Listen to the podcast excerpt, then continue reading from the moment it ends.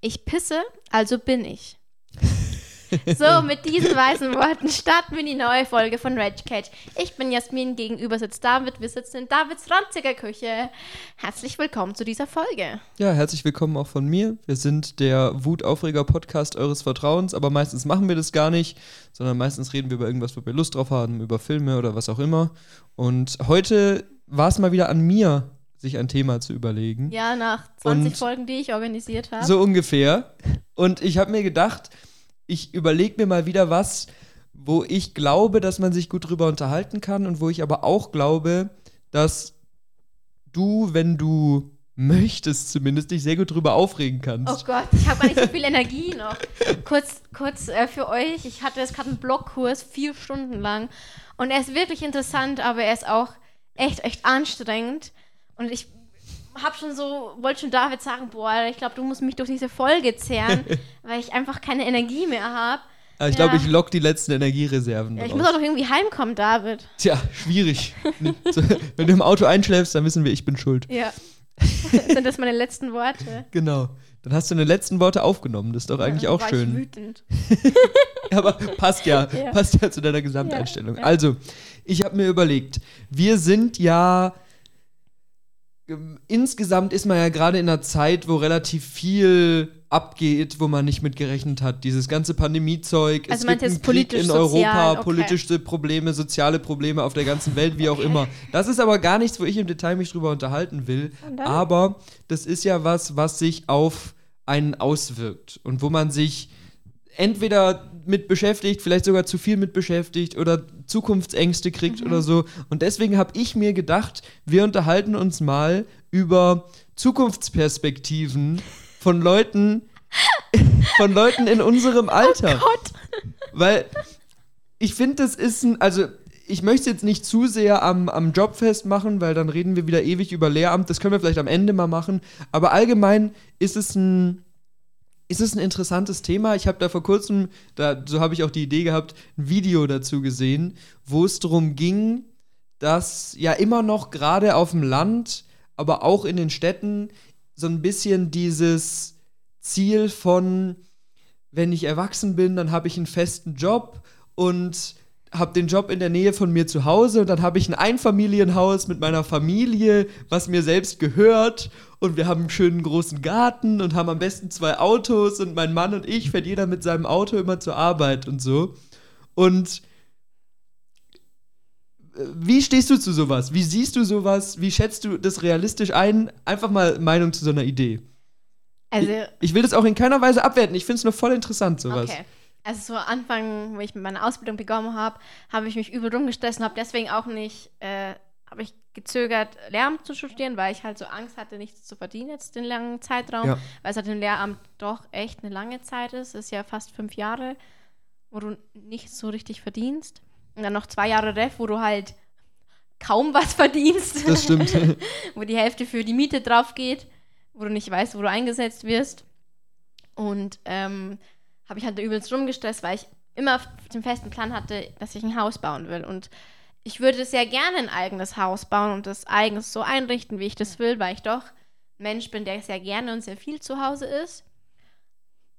Aber ich bin gerade mit so viel Selbstironie und Zynismus in meiner Situation, dass ich weiß, wenn es so weitergeht, oder generell, ich, ich werde mir nicht leisten können, ein Haus Ja. zu bauen. Es, es wird nicht funktionieren. Außer mein Partner, weil ich hab's nicht, hat einen Grund. Oder halt irgendwelche anderen Erben oder Ersparnisse, weil ich werde es mir nicht leisten können.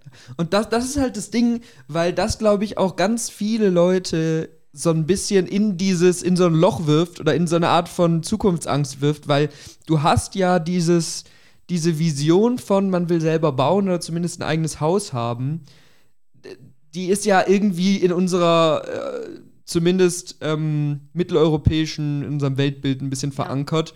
Und die wird ja immer weitergegeben. Das ist ja das, was meistens dann die Eltern auch gemacht haben und dann macht man das selber auch oder möchte es selber auch machen. Und die Voraussetzungen ändern sich aber. Und das ist, glaube ich, das, was die Leute so fertig macht, zu Recht. Weil, wie du sagst, es wird immer teurer. Man kann sich nicht leisten, einfach ein Haus zu bauen. Und selbst eins zu kaufen, was schon steht, ist auch nicht richtig billig. Also es ist halt günstiger, wenn du diese Papphäuser baust, sage ich jetzt mal, Mhm. also diese, diese Schnellbauhäuser, wie Ja. heißen die denn? ich weiß nicht, Ja, aber ich weiß, was du halt, meinst. also kein ja. Stein auf Steinhaus, sondern halt diesen schnell hochgezogenen. Das. Problem bei denen ist halt, die halten teilweise nicht so lange und sind anfälliger für Schimmel, Schäden, keine Ahnung. Und es ist halt doch nochmal was anderes, als wenn du in einem Stein auf Steinhaus wohnst. Klar, Finde ich jetzt, wo ich mich dann gesagt habe, okay, es wird wahrscheinlich mindestens so teuer, aber was, ich wollte eigentlich nie renovieren, weil meine Eltern haben unser Haus renoviert ja. und das war ein unfassbarer Act. Und du bist halt dann trotzdem noch so gebunden an dieses Haus. Ja. Aber ich habe für mich beschlossen, okay, es wird dann wahrscheinlich eine große Renovierung sein. Und dann werde ich mich aber auch nicht an der Struktur des Hauses halten, sondern werde umbauen, weiter Klar. ausbauen. Keine Ahnung. Klar. Ja. Das Ding ist, wir haben ja ein Haus, also das hat ja meinen Großeltern gehört und jetzt wohnen wir halt drin, weil ich keine Großeltern mehr habe. Und es ist ein Mehrfamilienhaus, also mit zwei Wohnungen, die komplett ausgebaut sind und mit einem Dachboden, der theoretisch auch einen Küchenanschluss hat und ein Bad und so. Mhm. Das ist, wir haben aber zu hohe Dachschrägen, also wäre es halt nicht so geil, da für immer Mhm. zu wohnen. Ich würde aber trotzdem nicht gerne in einer Wohnung wohnen. Mhm. Generell, ich glaube, da bin ich einfach zu sehr Dorfmensch. Ich kann einfach in Ja. keiner Wohnung wohnen und vor allem, ich hätte auch irgendwann mal gern ein Kind. Wenn es meine Lebensplanung Ja. zulässt, wenn es passt, hätte ich schon gern ein kleines Minimi. Du bist doch schon Mini. Ah, Wir haben so eine ernste Folge gerade, aber egal. Mm, Und da wäre es mir einfach in der Wohnung zu beklemmt, Ja. sage ich jetzt mal, weil ich einfach das gewöhnt bin. Ich glaube, das ist auch so ein, so ein Lebenserfahrung-Ding oder gra- einfach, was du mitkriegst in deiner Entwicklung und in deiner Erziehung. Weil das, du hast jetzt zwei Sachen angesprochen, die ich beide ganz interessant fand, weil das eine war, dass ihr wohnt in dem Haus, wo früher die Großeltern gewohnt haben. Und das ist ja ganz weit verbreitet. Du hast ja ganz oft hast du ja, d- dass die Kinder später da einziehen, wo die Eltern gewohnt haben, eine Zeit lang mit denen zusammen wohnen und irgendwann dann da alleine wohnen und so weiter. Und ich kann mir das zwar vorstellen, wo der Reiz davon liegt, weil das ist dein Zuhause und du kennst es nicht anders und du wächst da immer auf, aber das ist halt was, was ich nie mitgekriegt habe. Weil ich habe ja eh, also wir haben eine enge Familienbeziehung, aber wir wohnen in Bayern und meine ganze Familie wohnt in NRW. Deswegen ist da nicht so dieses, ich möchte in die Fußstapfen treten, da.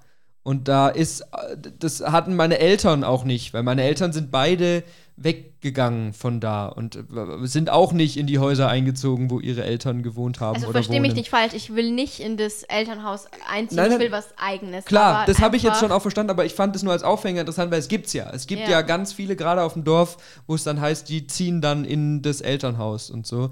Und das ist, glaube ich, von, von zwei Seiten ganz spannend, weil auf der einen Seite ist es ja weg von dem stereotypen modernen Jugendbild, weil dann denkst du dir, die wollen in die Städte und die wollen in WGs wohnen und lockeres Zusammenleben und die wollen nicht mehr in den Häusern sein und wieso. Und auf der anderen Seite ist es aber ja zielführend, weil man sich dann denkt, wir haben halt nicht mehr so viel Platz, den wir zubauen können. Und wenn die dann sagen, sie ziehen in das Haus von ihren Eltern oder äh, von mir aus renovieren das oder bauen das neu auf Ja. auf dem gleichen Grundstück, dann ist da ja ökologisch betrachtet, ist ja was damit gewonnen. Und das sind, glaube ich, ganz viele so Zwiespalte, mit denen man sich, wenn man sich mit sowas auseinandersetzt, auch befassen muss. Und- Also, ähm, ich würde gern die Erfahrung machen, mal in einer WG zu wohnen. Wird mir bestimmt auch für meine Persönlichkeitsentwicklung extrem viel bringen, dass ich mit anderen Menschen, die ich jetzt nicht so gut kenne, Mhm. mal eine Zeit verbringe und vielleicht ein paar nervige Ticks dadurch ablegen kann. Oder halt auch eine gewisse Toleranz zu entwickeln. Aber ich kann, ich schaff's halt Ja. gerade finanziell nicht auszuziehen. Und ja, und das ist ja dann auch äh, eher was, was man während der Ausbildung oder während dem Studium macht und nichts, was man langfristig macht. Aber das ist, glaube ich, auch so ein Ding, weil du hast ja auch ganz viele Studenten, die einfach finanzielle Probleme haben. Und ich habe da halt das Privileg, dass ich das nicht habe. Und ich schätze das sehr, aber ich habe einfach Glück. Ich kann da, ich habe ja nicht hart dafür gearbeitet, sondern ich habe halt einfach das Glück. Und wenn man das nicht hat, sind halt diese, diese Entscheidungen gar nicht Entscheidungen, sondern halt einfach, was ist eine Möglichkeit, die in meinem Rahmen liegt Ja. und was nicht. Und wenn ich in der Stadt studiere, die in der Nähe von meinem, meiner Heimat ist, dann ziehe ich nicht aus, weil man kann sich einfach nicht leisten. Und das sind eben auch so, so Zukunftsperspektiven. Und es wird bestimmt noch extremer, weil eben alles teurer wird. Überall werden die Wohnungen teurer. Ja. Und gerade in den großen Studienstädten werden die Wohnungen teurer. Ja. Man guckt dir München an. München ist, da kannst du nicht wohnen. das kann sich keiner leisten. Und das hat schon sowas. Also ich will hier überhaupt keine mies deprimierende Nee, Folge ich machen. glaube, das ist einfach nicht. auch Aber realist, realistisch denken. Ja. Also ich hatte auch lang Panik und es hat mich schon immer ziemlich kaputt gemacht. ja, Aber ich glaube, wenn du daran gehst, okay, ich bin auch glücklich, wenn ich jetzt nicht ein Million äh, Euro Neubauhaus Ja. hinstelle. Und ich bin jetzt, glaube ich, auch so persönlich so gewachsen, dass ich sage, okay, es ergibt sich schon irgendwie so. ja. Weißt Und, du? und das ist, glaube ich, gerade in der Hinsicht eine Einstellung, die sehr hilfreich sein kann, wenn man nicht zu sehr der verfällt. Nämlich dieses, es kommt, wie es kommt, ist, glaube ich, du hast zwar die Gefahr, dass du dann zu sehr abdriftest und einfach sagst, ja, ich mache jetzt so nichts und irgendwie wird sich alles ergeben und alles wird super schön. Du musst dich natürlich damit auseinandersetzen. ja, klar. wann zieht man mit einem Partner zusammen, wo will man wohnen, wie will man wohnen und so weiter. Ja. Aber ich glaube, es birgt eine ganz hohe Frustrationsgefahr, wenn man sagt, ich möchte unbedingt mir ein Haus kaufen, wie ich am Anfang ein bisschen übertrieben dargestellt habe, äh, oder ein Haus bauen mit Garten und äh, die perfekte Familie und dann auch noch der perfekte Standort, bisschen außerhalb, aber nicht zu weit außerhalb und so. Ich glaube, dass diese Vorstellung haben viele und das ist total frustrierend, weil nur ein Bruchteil von denen wird die umsetzen können, wenn überhaupt. Ja, stimmt. Ich muss aber sagen, ich würde, also früher wollte ich nie, nie weg. Nicht, weil ich es bei mir zu Hause zu schön Mhm. finde, aber weil ich halt einfach Angst hatte. Ja. Und jetzt hätte ich kein Problem, wenn die mich, keine Ahnung, bitte hört es nicht, äh, versetzen, weiter runter in den Süden oder Ja. so. ja. Klar wäre es jetzt mit einem Partner ein bisschen doof, aber Ja. Und das sind halt auch Sachen, die halt auf einen zukommen. Und gerade als Lehramtsstudent, du musst das Ref machen. Und wo dieses Ref dann ist, da hast du nur einen sehr geringen Einfluss drauf. Und Ja. das hey, kommt ich halt schwör's so. dir, wenn ich in Augsburg mein Ref machen muss, dann, so lustig. dann springe ich aus dem Es, Fenster. es wäre wirklich so, so witzig, wenn du in Augsburg den Ref machen ah, du würdest. würdest mit mir tauschen. Aber ich würde nicht mit dir tauschen. Nein. Ich mache ich mach in deinem Kaff da in der Nähe das Ref und du in, in Augsburg. Nein. Das wäre so amüsant. Das, das wäre das wär wirklich gut. Ja. Ja, und auch so. Ähm, ich überlege jetzt gerade, wie, wie ich jetzt am schlauesten den Bogen spanne, weil wir ja, gut, wir sind Lehrer. Oder werden Lehrer, zumindest wenn alles klappt, wie wir wollen. Und wir haben damit den großen Vorteil zusammen mit Medizinern zum Beispiel, wir studieren was und es ist fix, was wir danach damit machen. Bei uns ist es noch mehr so als bei den Medizinern, weil die müssen ja immer noch überlegen, wo spezialisieren sie sich und so weiter. Aber wir haben eine klare Richtung vorgegeben. Und das Mhm. ist, glaube ich, auch eine große Stärke oder ein großer Vorteil von ähm, Ausbildungsberufen. Weil auch da machst du eine Ausbildung und es ist eine klare Richtung vorgegeben, in die du dich orientierst. Lass mich den Punkt ausführen und dann kannst du ja noch Ja. dazu sagen. Weil ich, natürlich gibt es auch da wieder Unterschiede, aber gerade wenn du dir sowas Handwerkliches anguckst oder so, dann gehst du in eine bestimmte Sparte. Und dann guck dir aber so Studiengänge an, wie Germanistik, Anglistik, ähm, Medien- und Kommunikationswissenschaften, äh, keine Ahnung, energieeffizientes Planen und Bauen. Und das sind alles Sachen, oder äh, Physikstudenten, das sind alles Sachen, das sind noch so tolle Themen, aber du hast halt noch eine Herausforderung mehr und ich habe Respekt für jeden, der sich das zumutet, dass du dann ja auch noch was damit finden musst. ja, wir müssen auch erstmal angestellt werden. Genau, sie müssen angestellt werden, sie müssen sich überlegen, was sie machen wollen, weil wenn du ein fertiges Germanistikstudium hast, dann wirst du nicht Germanist, sondern du musst ja auch noch überlegen, willst du Zeitschriftenartikel schreiben, willst du irgendwo in, beim Verlagswesen was machen, was willst Ja. du machen damit? Willst du, zu, keine Ahnung, äh, fürs Fernsehen schreiben, wie auch immer. Ja. Und das ist, glaube ich, ein Problem, was es halt früher viel weniger gab. Weil früher hattest du, du hattest viel weniger Studienmöglichkeiten, du hattest viel mehr Leute, die praktisch irgendwelche Ausbildungen machen wollten und so.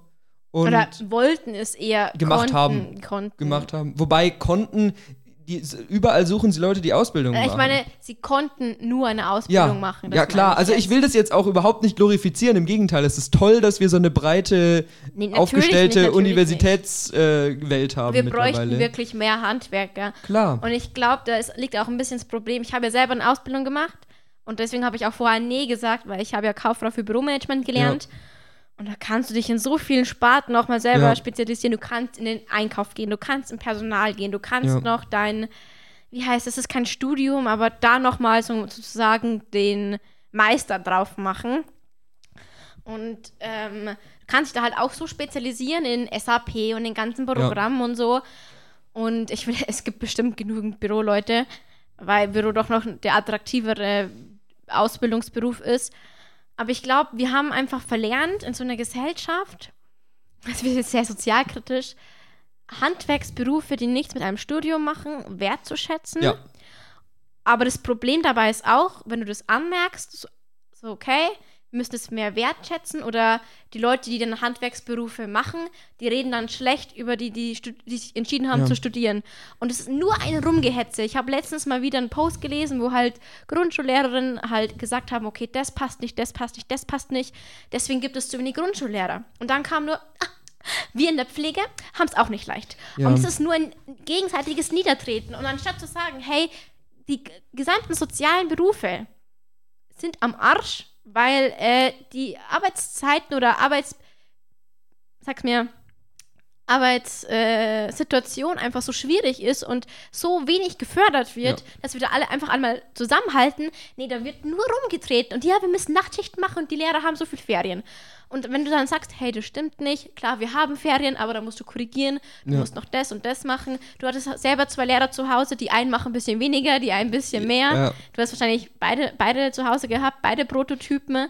Ja, aber im Endeffekt ist es trotzdem ein Job, der deine Zeit auch in Anspruch nimmt. Ja. Das ist halt gerade das Ding. Gut, Berufe unterscheiden sich natürlich und manche haben da ihre Vorteile und ihre Nachteile, manche haben sie ganz woanders. Und dass man das dann mal abwiegt und sich drüber unterhält, finde ich ist klar. Aber ich sehe das auch, gut, wir sind jetzt Laien bei dem Thema. Also wir haben ja jetzt studienmäßig wie immer überhaupt keine Ahnung. Aber ich sehe durchaus auch diese Problematik, dass immer gesagt wird, ich bin so arm dran und alle anderen haben es ja besser. Und das ist halt leider nicht so. Natürlich gibt es sicherere Jobs und weniger sichere Jobs, aber eigentlich wäre es ja gesamtgesellschaftlich eine Aufgabe oder ein, ein, wichtiges Thema, dass man gerade die Jobs, die große Probleme haben, die weniger attraktiv für die Leute sind, dass man das irgendwie fördert und das klappt halt leider nicht. Zum, ich glaube, ich habe irgendwo was gelesen, dass jetzt ein, ja, ich sag mal, eine Handwerksfirma jetzt eine Vier-Tage-Woche für Azubis eingeführt hat. Ja, Und die Uhr hatten dann mehr Bewerbungen als vorher. ja, Weil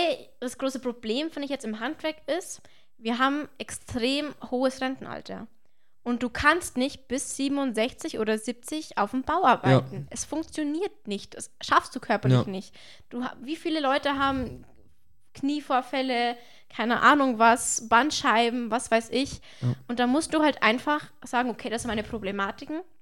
Ich muss die gucken, dass ich die fördern kann, dass ich die vermindern kann und den, das Beruf einfach attraktiver mache. ja. Und das wird nicht gemacht. Genau ist mit dem Erziehertum.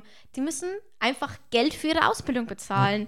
Und das Erzieher ist jetzt nicht ein Pipifax-Job, was ich von noch so vielen Leuten höre, die sagen, jetzt hier nur singen, klatschen, talala. Also stell du dich mal eine Woche dahin. Ja, da ist, also da hast du einen extrem, äh, glaube ich, psychisch und emotional sehr großen Aufwand, sehr viel, was du da Ich reinsteckst. rede ja recht viel mit Johannes Mama drüber, die ist Kindergärtnerin und Ja. war früher auch äh, Leiterin des Kindergartens. Und wie viel die einfach macht, ja, der nicht, das nicht bezahlt ist, weil du, Ja.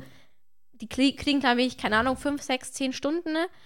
Und nicht mal zehn Stunden in der Woche so zur Vorbereitung und das reicht dir halt hinten und vorne Ja. nicht, wenn du den Kindern was bieten willst. Dann hast du immer mehr Eltern, die sich einen Scheiß um die Kinder kümmern. Also wirklich, selbst auf dem Dorf, wo gesagt wird, hey, wir sind morgen am Montag draußen, da schneit's und die Kinder haben keine schneefesten Sachen. ja gut, klar. Das, das ist jetzt nochmal ein anderes Problem.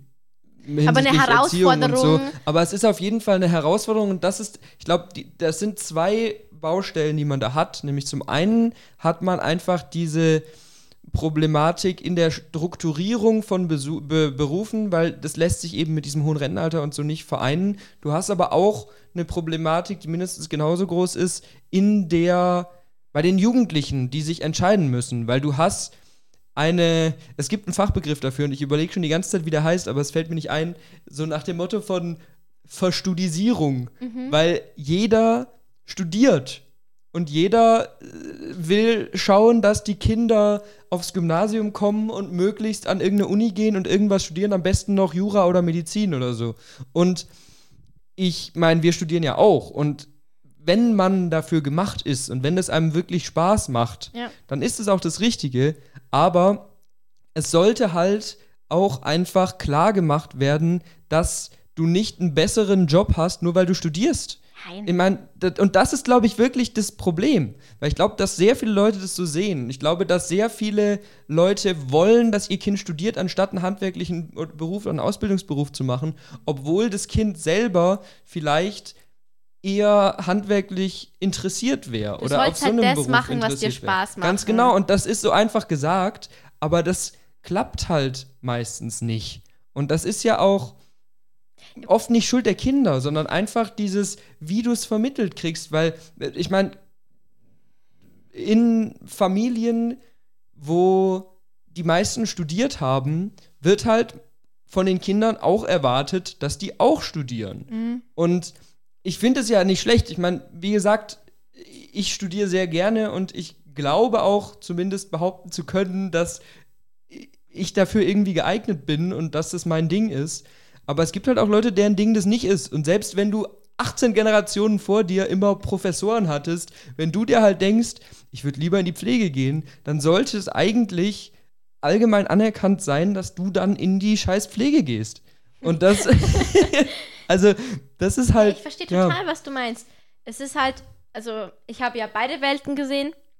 Ja. Bei mir war die Ausbildung, es hat mir keinen Spaß gemacht und es hat mich nicht genug gefördert, in ja. dem Sinne, dass mir extrem der soziale Kontakt gefehlt hat. Und ja. ich bin halt einfach gerne vor der Klasse. Ich halte gerne Präsentationen. Ich brauche das einfach. Ich merke es ja in meinem Praktika, I'm, I'm living for it, ja. Also ich bin da wirklich glücklich vor einer Klasse. Wirklich. Und das habe ich im Büro nie gespürt. Aber manche, wo wir auch geredet haben mit meinen Kolleginnen, äh, wo ich meine Ausbildung gemacht habe, die sagen, die wollen halt einfach ihren 9-to-5-Job. Klar. Und dann hast du das ganze Wochenende für dich und den ganzen Abend für dich. Weißt ja. du? du? Also klingt jetzt auch wieder simpler, manchmal musst du Überstunden machen und so, aber du trennst halt dann Arbeit und äh, Privatleben Klar. sehr. Das Klar. funktioniert das als Lehrer eher schwieriger, Das, das ist eine große Schwierigkeit vom Lehr Lehrerberuf, die viele nicht bedenken, die es nicht studieren oder die es nicht machen. Weil die denken, ja, du bist morgens in der Schule und dann hast du frei und hast du Wochenenden frei und Ferien frei und so ist es halt nicht. Weil Vor allem halt in den ersten Jahren. In, in den ersten Jahren, aber auch später wenn du den Beruf gewissenhaft machst, fließt ganz viel Zeit in die Stundenvorbereitung, in die Korrektur, in die äh, Überlegung von didaktischen Methoden und so weiter. Also das in der Schule stehen, das ist das, was Spaß macht. Aber das zu Hause vorbereiten, das ist das, was nicht so Spaß macht. Ja. Oder das will ich jetzt auch nicht so sagen, bei mir vielleicht ist, ist es so. Aber ja, da steckt halt was dahinter. extrem viel Zeit drauf. Und ich hatte die ja. Diskussion auch schon öfters, wo gesagt ja, aber danach, wenn du ein guter Lehrer sein willst, dann hast du zwar vielleicht deine Standardsachen und wenn mal was krank ist, wer krank ist oder du krank bist und du kannst dich Neues vorbereiten, hast du, worauf du zurückgreifen kannst. Aber ein guter Lehrer konzipiert die Stunden nicht immer komplett neu, aber ändert immer mal wieder was ab Klar. und überarbeitet es immer. Klar. Und das sehen halt die meisten ja. nicht. Das Problem aber, was ich auch sehe, wo halt dann viele Schüler sagen, ja, aber meine Lehrer machen das nicht. Ja, weil, das, das weil das System, finde ich, die Lehrer kaputt macht. Na, also so weit würde ich jetzt nicht gehen. Also klar, du hast noch sehr viele vom alten Schlag dabei. Ich glaube eher, das Problem ist, aktuell hast du viele vom alten Schlag und du hast ja durchaus auch Leute, wenn wir wieder bei dem Problem von vorhin sind, die Lehramt studieren. Und ich möchte überhaupt keinem da irgendwie was vorwerfen, aber es gibt es offensichtlich, die Lehramt studieren, um die Vorteile zu haben, die du als Lehrer hast. Und das ja. wirkliche Unterrichtsgeschehen dann hinrotzen. Und das durch dieses immer ausgefeiltere Studiensystem werden das, glaube ich, zum Glück immer weniger. Aber es, es gibt es halt leider trotzdem noch. Und ich glaube, das Schulsystem ist zwar nicht perfekt, aber ich glaube, du kannst als junger, motivierter Lehrer gut viel da rausholen und guten Unterricht machen und ja, funktionierenden Unterricht machen. Und natürlich gibt es dann Punkte, wo du anstößt und es gibt Punkte, wo du dir denkst, ich habe nicht die Möglichkeiten, die Zeit, die Ressourcen, wie auch immer, um das perfekt zu machen. Aber ich glaube nicht, dass das Schulsystem da das große Problem ist. Ja, das sehen wir dann, wenn wir es selber Klar, machen. natürlich, Ja. natürlich, Ja. natürlich. Aber du hast natürlich, und das ist auch wieder was, du hast im Lehrerberuf ganz viel Freiheiten. Zum, hängt von den Fächern Wenn ab. du vom Ref weg bist. Wenn du vom, natürlich am Anfang und auch die ersten Jahre werden nicht so, aber ab einem gewissen Punkt, du gestaltest deinen Unterricht relativ frei. Und gerade bei den geisteswissenschaftlichen Fächern kannst du da ganz viel drin machen. Und das ist was, was für mich und für viele andere ein großer Vorteil voll bei dem Job ist. Es gibt aber natürlich auch, wie du sagst, ganz viele Leute, die halt einfach gerne eine klare Struktur in ihrer Arbeit haben und einen klaren Ablauf und so. Und auch das sollte man, finde ich, dann berücksichtigen. Und die Leute, die zum Beispiel in der Schule nie Spaß an der Schule gehabt haben, die sich immer gedacht haben, "Ah, jetzt muss ich wieder lernen und irgendwie zieht alles nicht und äh, ich sitze hier nur, um meine Zeit abzusitzen und kein Fach macht mir Spaß, die sind dann vielleicht einfach nicht im Studium richtig aufgehoben Aber und die kriegen dann einfach die falschen Werte vermittelt, weil gesagt wird, ja, studier trotzdem oder so, aber also bei uns wurde es noch gesagt, ja, keine Ahnung, ihr seid die Elite Deutschlands überspitzt gesagt, ihr werdet studieren. und das ist halt falsch. Das ist Bullshit, das Ja. ist Bullshit. Ich war auch eine der wenigen, die danach eine Ausbildung gemacht haben. Und ich finde, auch in einem Gymnasium solltest du halt sagen, hey, wenn du Spaß und Bock an einem handwerklichen Beruf Ja. machst, dann mach den handwerklichen Beruf. Du kannst dann nachher immer noch der Meister machen ja. und hast halt hier schon mal so eine Grundlagenbildung bekommen. Ja, ja. Und da kann man jetzt natürlich doch wieder, und ich würde sagen, wir versuchen dann später mal das mit Schule auszuklammern, weil wir Ja. noch sehr viel über Schule reden.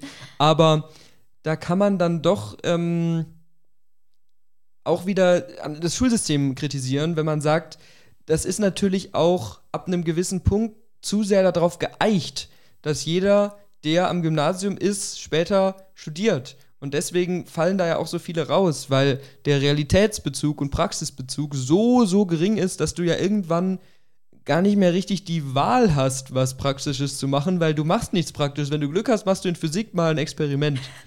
Aber nur wenn du Glück hast und du schneidest mal ein Auge auf oder so. Ah, das habe ich gemacht. Das war Boah, cool. Ich fand das so eklig. Schweineauge. Boah, Schweineauge aufschneiden Ah. und an so einem Wurm rumschneiden. Das habe ich nicht wir- machen dürfen. Boah. Das war richtig cool. Nee, fand ich ganz schrecklich. Aber ja. Ja, äh, es ist ein, es ist ein sehr, sehr. ich habe ne, hab jetzt gerade einen kontroversen Einfall. Also wir haben damals ein Praktikum machen müssen, eine Woche in der 10. Mhm. Finde ich auch okay, cool. Zwei Wochen Praktikum, eine deiner Wahl, das zweite muss ein Handwerksberuf sein. Ja, so, so, so Ideen oder Abwandlungen davon, finde ich, sind. Es muss natürlich ausgefeilt werden, so ganz einfach umsetzen kann man es ja, Ja, meistens aber nicht, halt aber das sind interessante Ansätze und auch dieses, ich, ich bin ja auch nicht abgeneigt von dieser Idee, ähm, für Jugendliche wieder ein soziales Pflichtjahr einzuführen. Ich schon. wo man nicht einen Wehrdienst macht, sondern einfach Nee. ein soziales Pflichtjahr Mhm. macht. Weil, gut, da können wir drüber diskutieren. Weil ich finde. Dann musst du es nachmachen. Was? Dann musst du es nachmachen. Nein, jetzt lass es mich ausführen. Ich finde, soziale Kompetenzen werden gerade am Gymnasium, da ist nicht die Zeit dafür, das ausführlich zu schulen. Und die Wertschätzung von sozialen Berufen ist so ein bisschen auch unten durch.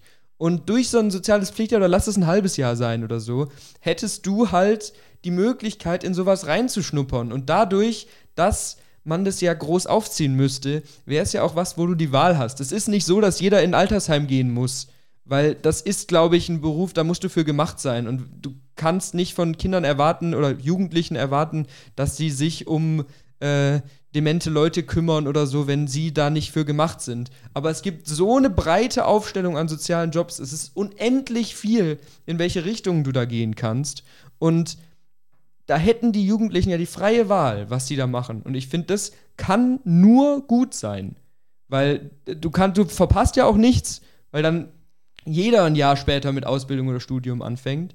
Und du hast so viel davon. Okay.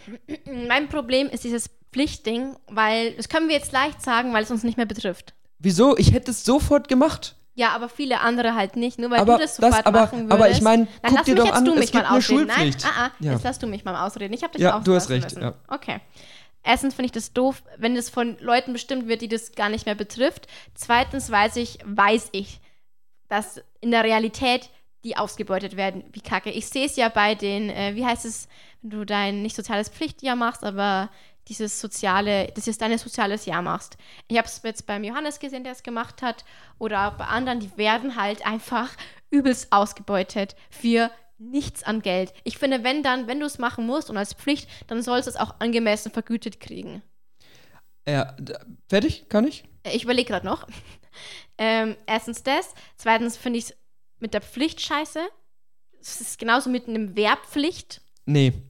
Also das darf ich auf das, ich, ich reagiere jetzt mal auf das Pflichtargument, weil ich bin der Meinung, dass äh, überleg dir mal, du hast eine Schulpflicht und du bist ja auch nicht gegen eine Schulpflicht, weil da ein gewisser Bildungsstandard den Schülern vermittelt wird. Und es ist einfach ein, eine, eine gewisse Grundkenntnis an Wissen, was für einen, einen Menschen später wichtig ja. sein könnte. Und dieses Wissen ist aber vor allem Faktenwissen oder Allgemeinwissen oder so. Dieses Wissen ist aber viel zu selten soziales Wissen.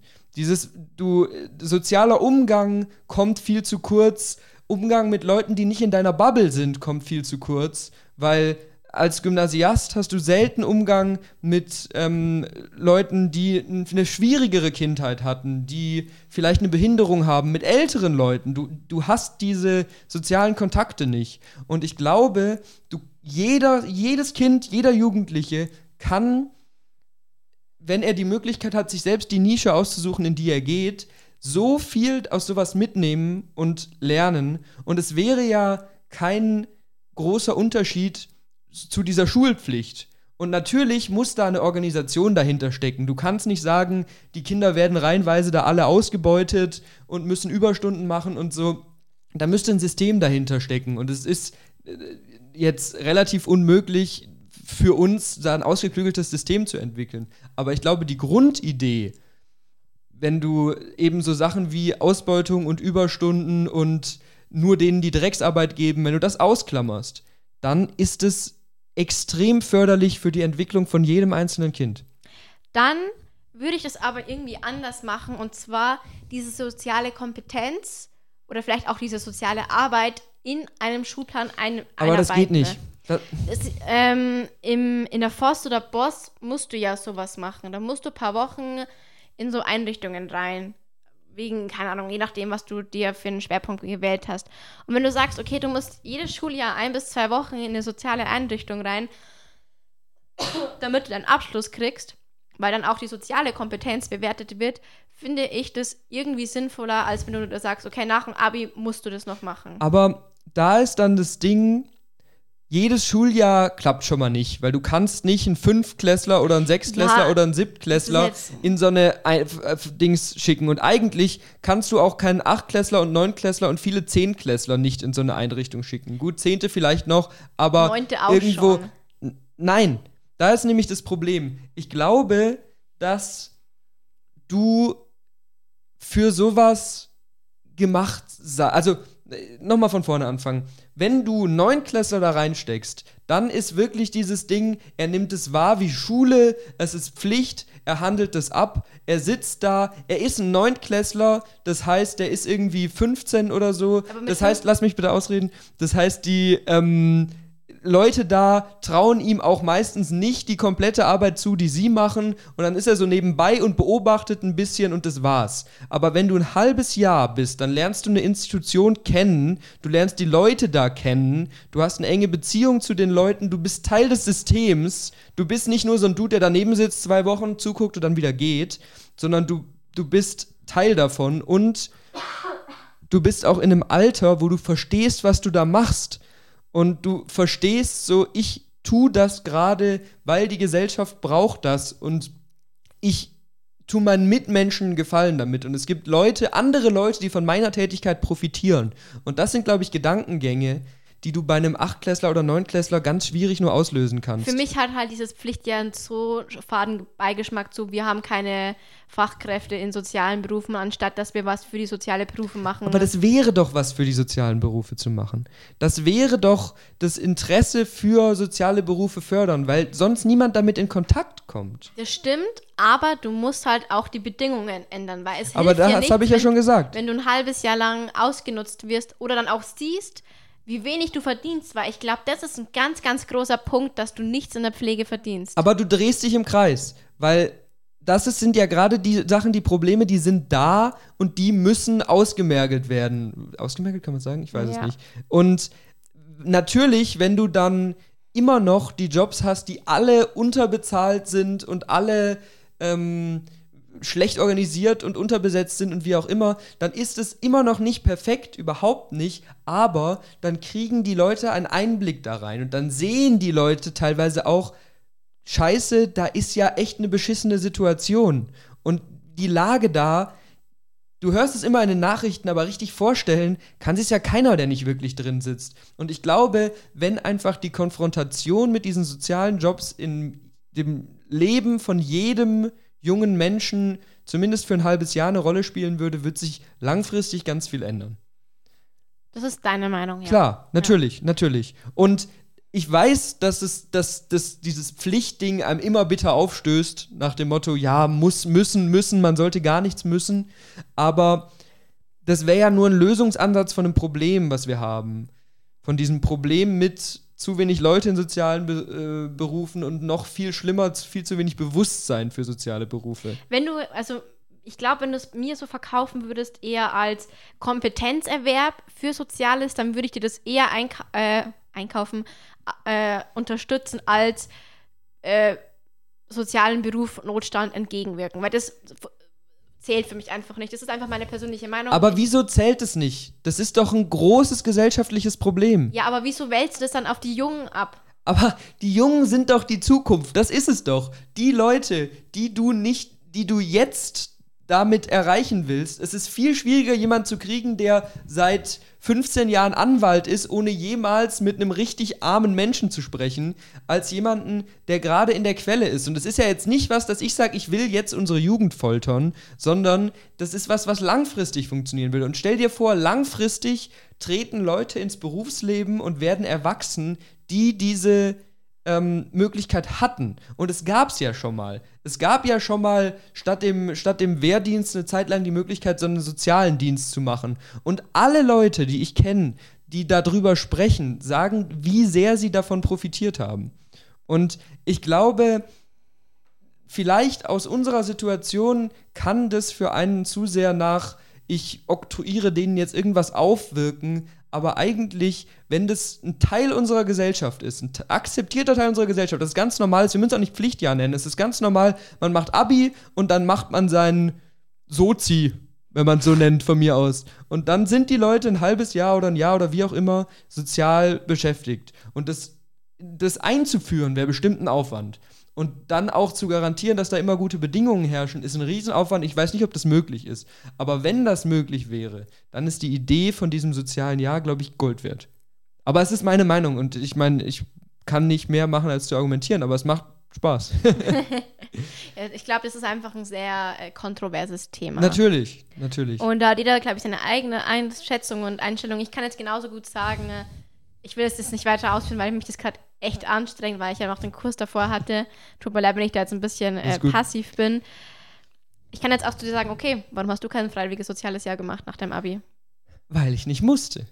Und das ist wieder das Ding. Aber du hättest es machen können, wenn, wenn du ja, jetzt so klar. argumentierst. Ich hätte es freiwillig machen können, aber ich habe es nicht gemacht, weil ich nicht musste. Weil ich mir dann gedacht habe, oh ja, also so einen Job in die Richtung mache ich ja eh nicht. Wieso sollte ich das brauchen? Und das ist ein Mindset, das ist das Mindset, was wir eben rauskriegen müssen. Das ist das Ding.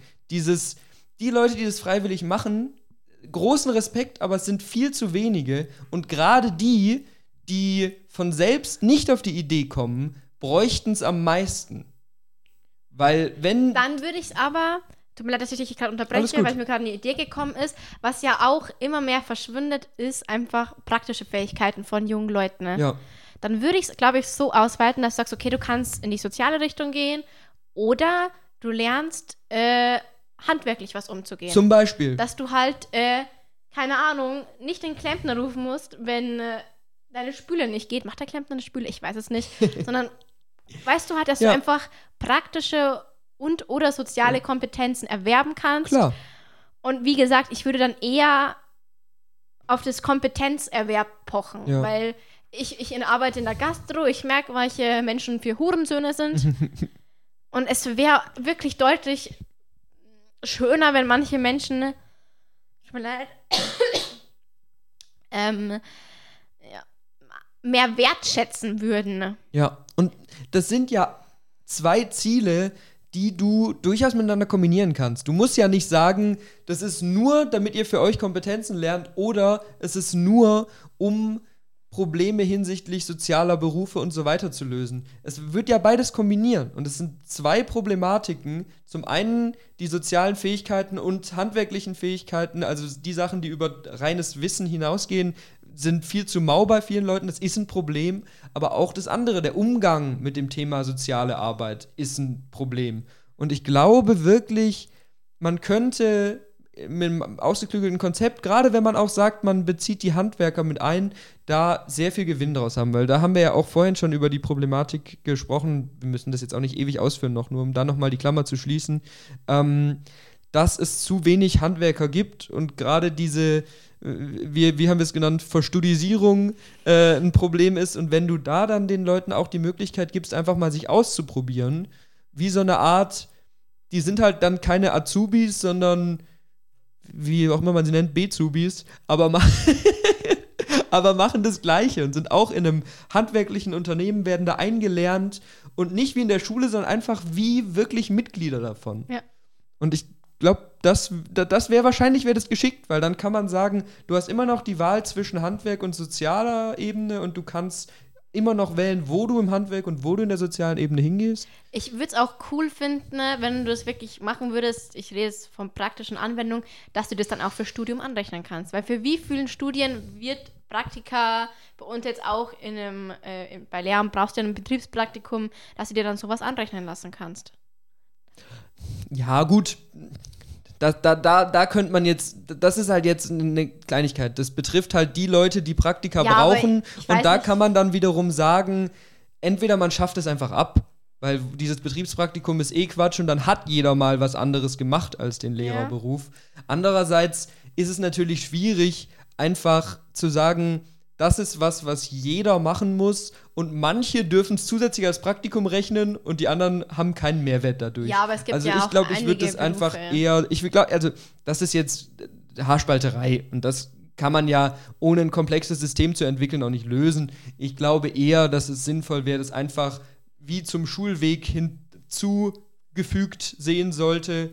Also einfach so als zusätzliches Jahr oder halbes Jahr, was da dran hängt und dann, dann startest du in dein weiteres Leben. Wa was hältst du davon, wenn du einfach, äh, es muss wieder, wieder gesagt kein halbes Jahr sein, wenn du sagst, okay, du willst einfach was für die Gemeinschaft tun, dass du dann einfach nebenbei Schulhelf Schulweghelfer bist oder Nachhilfe gibst oder mal mit dem Kindergarten hilfst während der Ferienzeit, dass du halt einfach Aber das ist ja jetzt auch, das ist so super, wenn das so jeder macht. Aber auch da wieder, um dich da freiwillig für Na, wie zu gesagt, das entscheiden. wäre halt dann mein Credit-System, um, um sich für einen Schulabschluss äh, zu qualifizieren. Ja. Also da, da würde ich dann eher sagen, sowas ist cool, weil das Sachen sind, die näher an der Lebensrealität von den Schülern sind, wo man dann sagt, so ein Credit-System hast du in der Schule und dann kommt trotzdem noch dieses soziale halbe Jahr oder so wie, wie sozial-handwerkliche Ich glaube, halbe Jahr. generell müssten wir einfach unser Lebenskonzept in der Gesellschaft anpassen, weil ich immer noch dieses spüre, äh, du machst jetzt mit 18 dein Abi durch, jetzt das G, G9, G9, Ja. G9, ja. Und äh, vor war es ja mit 17 und dann schnell, schnell in die Wirtschaft. Und es ist, Nee, wir G8. müssen, wir müssen Genau. eh mit 67 noch arbeiten. Ja, klar. Ne? Es wir, zieht sich alles raus und ich glaube, wir müssen einfach ein bisschen Tempo rausnehmen aus Ja. unseren 20ern. Ja, ich glaube auch. Und ich glaube, gerade mit solchen verschiedenen Systemen, die wir uns jetzt überlegt hatten, wird das ganz gut klappen. Ich meine, jetzt nur noch mal, um das zu schließen, wir sind nicht die großen Welt- Soziologen. Welt so. Rage Cage. Genau, wir machen ja, wir haben ja schon mal über unsere Partei gesprochen. Nee, wir sind jetzt nicht die Leute, die, die, die so große Probleme lösen können. Und das sind bestimmt, wenn Profis das hören, denken die sich, pfuh, Vollidioten. Aber, aber ich finde es immer interessant, sich über sowas zu unterhalten. Und ich glaube, das hilft, wenn man sich mit sowas auseinandersetzt, Mhm. ein bisschen. Naja. Das war jetzt eine sehr kontroverse Folge. Ich wollte mich eigentlich entspannen und David hat mich die ganze Zeit zugetextet mit seinen behinderten Argumenten. Aber ne? ich weiß nicht, kontrovers glaube ich nicht. Ich glaube, es ist sehr diskussionsreiche ja, Folge. anstrengend. Aber, Mann. ich, bin, ich anstrengend. grad gar nicht mehr. Aber es ist ja auch gut. Ich glaube, auch hier können wir jetzt wieder zu einem Ende kommen, langsam. Äh, wir hoffen, es hat euch gefallen, dass wir mal ein bisschen. äh, Was war da unten anders als sonst? Ich weiß es nicht. Also Diskursiv. war, waren, wir waren gar nicht so witzig. wir waren gar nicht so witzig, das stimmt. Ja, heult doch. Ja. Aber heult doch, hey. Wir machen irgendwann mal wieder was Witzigeres. Letzte Woche war witziger zum Beispiel. Wobei, also- da haben wir auch über Depressionen geredet. Hm. naja, die, die Klausurenphase nagt an uns. Aber dann bedanke ich mich mal wieder fürs Zuhören. Schön, dass ihr eingeschaltet habt. Wir hoffen, euch hat es gefallen und auf Wiedersehen. Verpisst euch.